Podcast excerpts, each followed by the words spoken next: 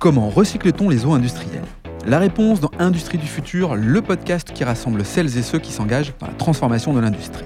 Cette semaine, François Chen, directeur de projet chez Chemdoc Water Technology, nous présente les différentes solutions de filtrage de l'eau et leurs avantages dans un contexte de raréfaction de la ressource. Quels éléments sont filtrés dans le processus de recyclage des eaux industrielles? Combien de fois peut être recyclée une goutte d'eau? Ou encore comment la réutilisation des eaux usées permet de réduire les consommations en eau, en énergie et en produits chimiques des industriels?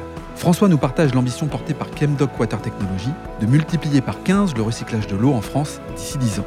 Industrie du futur, un format proposé par Schneider Electric. Bonjour François. Bonjour. François, tu es directeur de projet chez euh, Kendoc Water Technology, un concepteur, un fabricant d'équipements pour la production d'eau euh, pour le process industriel, d'eau potable pour les collectivités et d'équipements de recyclage de l'eau. En quelques mots, est-ce que tu peux nous expliquer ton activité? Alors oui, tout à fait. Notre métier, c'est de concevoir des équipements pour euh, filtrer l'eau, euh, pour en faire de l'eau de qualité euh, process ingrédient dans l'industrie, mmh. mais aussi pour rendre des eaux de surface potables pour les collectivités. Donc nous, on est spécialisé, on travaille principalement avec les technologies membranaires, hein, dont on est une société experte, mmh. et qui permettent de faire des équipements plutôt compacts et surtout comme on le dit souvent, des solutions durables pour l'eau, mmh. parce que grâce aux technos que l'on utilise, eh bien, on va tout simplement consommer moins d'eau, consommer moins d'énergie et utiliser moins de produits chimiques. Voilà mmh. pourquoi on dit que c'est des solutions durables, en tout cas plus vertueuses pour l'environnement. Ah, très bien. Alors, pour mieux comprendre, peux-tu nous décrire un peu le, la chaîne de valeur? D'où vient cette eau? Par où elle passe et comment elle est redistribuée? Eh bien, en fait, euh, par exemple, si l'on parle d'un industriel, il va euh, s'approvisionner en eau de plusieurs façons, euh, via un réseau d'adduction d'eau potable ou alors un forage, parce qu'il va prendre directement l'eau dans le milieu naturel. Et puis cette eau, bien sûr, avant, je parle de la grande industrie, hein, avant de pouvoir s'en servir dans des applications de vapeur ou d'eau ingrédient, eh ben, il va lui faire subir des étapes de filtration dont l'objectif est d'enlever tous les éléments indésirables dans l'eau principalement les minéraux ou euh, la salinité en excès pour avoir une eau dite pure ou ultra pure, hein, suivant les besoins de l'industrie, hmm. pour permettre un usage pour son process. Alors, si je comprends bien, euh, vos clients sont donc des collectivités et l'industrie de la chimie, euh, la parfumerie. Pourquoi ces industries-là ont-ils besoin de vous?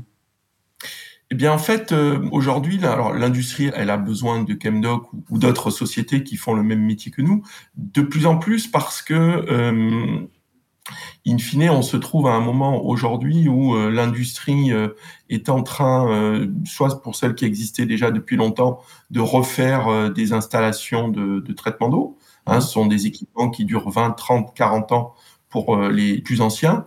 Et donc, il y a des moments euh, où euh, l'industrie est dans une période de changement d'équipement. Mmh. Et c'est vrai qu'en ce moment, la tendance, c'est lorsque les équipements sont refaits ou lorsqu'ils sont construits à neuf, on va plutôt vers des technologies qui vont consommer moins d'eau et, moins d'énergie. C'est quand même la tendance actuelle. Donc, dans cette tendance, bah, le fait que nos propositions d'équipement intègrent finalement ce bénéfice est pour nous un avantage par rapport à nos clients. Oui, parce que j'imagine qu'on parle de la hausse du coût de l'eau, on parle donc euh, quand même d'une nécessité de rentabilité. Ce sont aussi ces éléments-là qui contribuent à ce que les industriels ou les collectivités s'équipent de technologies qui leur permettent de rentabiliser quelque part. Je ne sais pas si c'est le bon terme. Alors, plus que de la rentabilité, aujourd'hui, on est euh, dans euh, la suppression d'un risque. Hein. C'est-à-dire que face au changement climatique, hein, on le voit bien, là-dessus, il n'y a plus trop de discussion. Ça fait quatre étés qu'il y a une vaste sécheresse en France, euh, avec euh, bah, finalement des industriels qui sont confrontés à le risque de limitation drastique de leur consommation d'eau hmm. par les préfectures, parce que quand on est en sécheresse, bah, les préfets vont laisser l'eau pour l'eau de boisson des particuliers mmh. et ils vont demander aux industriels de réduire leur conso de 10, de 20, de 30, voire de la cesser. Donc mmh. en fait, face à ce risque, les industriels qui sont dans des zones euh, clairement où il y a des risques de pénurie d'eau et donc de sécheresse, dans des zones euh, qui souffrent de la sécheresse, euh, ben, eux travaillent depuis plusieurs années ou quelques mois pour ceux qui ont été prévenus en dernier, pour justement être plus résilients diminuer leur consommation d'eau dans un premier temps, moins en consommer, et derrière, euh, lorsqu'on doit trouver 30% d'économie, on n'est plus sur des diminutions de consommation ou des efforts de réduction, on rentre clairement dans la grande ère du recyclage et donc du recyclage de l'eau. La vision qu'on peut avoir dessus, c'est que chaque goutte d'eau peut être utilisée plusieurs fois. Il n'y a aucun sens de la prendre, de la traiter, puis de la rejeter au milieu naturel pour attendre qu'elle revienne.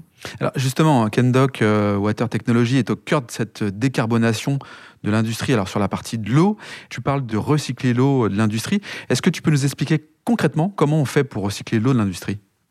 Tout à fait. Donc, on va recycler euh, l'eau pour euh, plusieurs usages et en plus en plusieurs points. Donc, les premiers points qui viennent à l'usage, c'est par exemple, on va recycler bon, les industriels qui ont des stations d'épuration de leurs effluents, hein, puisque mmh. les industriels, avant de rejeter leurs eaux usées, doivent la traiter dans des stations euh, de traitement, dites stations d'épuration, STEP. Et en fait, cette eau est rejetée au milieu naturel. Donc, lorsqu'on étudie un projet reuse chez un industriel, on peut clairement venir traiter l'eau en sortie de sa station d'épuration mhm. pour lui donner un nouvel usage. Donc, on va enlever, euh, même si une station d'épuration a des normes d'épuration qui sont assez élevées en France, il reste encore des choses qui peuvent gêner pour un usage de recyclage, par exemple, pour des tours de refroidissement ou pour un usage euh, en chaufferie vapeur. Mhm. Donc, on va venir enlever euh, les polluants qui restent dans l'eau y compris à l'issue d'un étage de traitement biologique, donc avec des machines de traitement membranaire, ultrafiltration, osmose, résine, pour faire en sorte que cette eau atteigne la même qualité que les traitements que l'on donnait à l'eau euh, qui venait du milieu naturel ou, l'eau du réseau chez l'industriel au préalable. Ainsi, mmh. cette eau réutilisée plusieurs fois. Donc ça, c'est un des points principaux lorsqu'on pense au reuse, hein, c'est de la réutilisation d'eau usée traitée. Mais dans l'industrie, on peut aussi recycler avant l'épuration. On vient recycler en amont dans les process avant que l'eau soit rejetée à une station de traitement. Et notamment euh, sur le cycle de la chaufferie vapeur, ça a beaucoup de sens. Et là, on peut dire que le recyclage de l'eau en industrie rentre dans le cycle de décarbonation. Pour quelle raison? Parce que l'eau en industrie, c'est aussi un média qui permet de transporter de la, de la chaleur, des calories. Mmh. Hein. Pour faire de la vapeur, il faut chauffer l'eau à 180 degrés.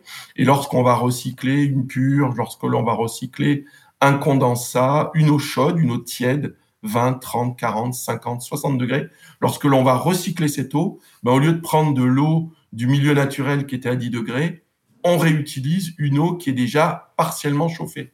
Et en ce sens, on fait mmh. beaucoup d'économies sur le prix de la chauffe. On récupère la chaleur. Alors, on voit bien l'industrie, puis de l'autre côté, il y a la collectivité. Est-ce que cette eau euh, que l'on vient recycler, traiter, on peut euh, la consommer? Enfin, euh, est-ce que véritablement, il n'y a pas de danger? Est-ce que l'eau a toutes ses particularités? Est-ce que cette eau est consommable, en fait? Alors, quand on parle de technologie, aujourd'hui, les technologies disponibles qui ont 10, 15, 20 ans, 30 ans de retour d'expérience, permettent de retraiter euh, l'eau pour enlever euh, toutes les impuretés qu'il y a dedans. Hmm. Donc la question du risque, elle ne se pose pas. Hmm. Après, il y a des usages, notamment euh, de la réglementation française, sur des sorties de stations d'épuration pour des usages qui sont interdits. Mais là, on est plus dans des choix politiques hmm. ou des choix, je dirais, culturels. En tout cas, si on parle de l'industrie et que de l'industrie, Aujourd'hui, euh, beaucoup de choses peuvent être faites et en termes de qualité, on obtiendra des eaux sans risque, ni de virus, ni de bactéries, parce qu'ils sont retenus, ni même de, polluants. Mmh. Donc le risque est quelque chose qui est derrière nous. Aujourd'hui, on est dans l'usage. Pour les collectivités, alors la réglementation vient d'évoluer très récemment en 2022 en France, mais il y a encore plutôt, on va dire, des limitations d'ordre euh, culturel. Mmh, très bien. Alors, sur un autre sujet, mais tout aussi important, qui vient euh, confirmer ce que tu nous évoques, euh, le, GIEC prévoit entre 10 euh, et 40 de baisse du niveau de nos cours d'eau d'ici à 2050, donc c'est demain. Tu n'hésites pas à parler de raréfaction de la ressource en eau. Comment on fait face à ce réchauffement climatique et même cette menace? Eh bien, en fait, face à une raréfaction de la ressource en eau, en fait, on n'a pas trop le choix. Hein. Donc, mmh. on doit consommer moins, être plus efficient dans les usages. Les industriels, par exemple, euh, travaillent pour beaucoup leur ratio euh, litres d'eau consommés par kilos de matière euh, produite. Hein. Ils sont challengés entre les usines de manière internationale pour essayer d'utiliser moins. Donc d'abord, on travaille là-dessus. Et ensuite, ben, on recycle 10, 20, 30, 40%. On peut même aller jusqu'au zéro rejet. Nous travaillons actuellement dans le cadre d'un projet LIFE pour faire en sorte que euh, une usine de production de, de sirop mmh. n'utilise plus d'eau pour tout son process de lavage et de rinçage de l'usine. Donc c'est comme ça qu'on travaille, on travaille à réduire les consommations et à recycler un pourcentage de plus en plus élevé de l'eau que l'on consomme. La vision qu'on a, nous, c'est que dans 10 ans, lorsque le recyclage sera clairement passé à 10, 15 ou 20% de la consommation française de l'eau, mmh. aujourd'hui il est, suivant les chiffres de l'ordre de 1 mmh. eh bien on aura euh, clairement avancé et on aura euh, réduit euh, ben, de 5, de 10, de 15. C'est un travail de longue haleine qui ne se fera pas en quelques semaines. Est-ce que l'aménagement, l'intégration d'un équipement tel que le tien prend du temps? C'est les choses qui sont facilement réalisables? On est sur du quick win? On est sur la rapide mise en œuvre, François?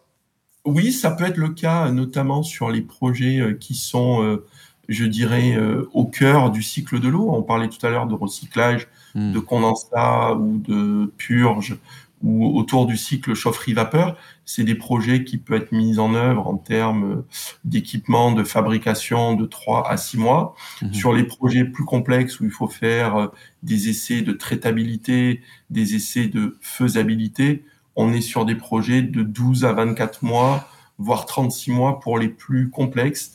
Donc oui, il y a du temps, il y a des dossiers à monter.